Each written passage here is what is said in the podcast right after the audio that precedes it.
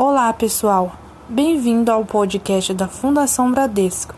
Meu nome é Mariane Santos e hoje eu e meu grupo iremos falar sobre injustiça social. Bom, vamos começar primeiro falando sobre a definição da injustiça social. A definição de injustiça social tende a ser múltipla, a depender do aspecto e das condições em que é analisada. De modo padrão, ela ocorre quando dois indivíduos semelhantes e iguais recebem tratamento desigual em uma determinada situação.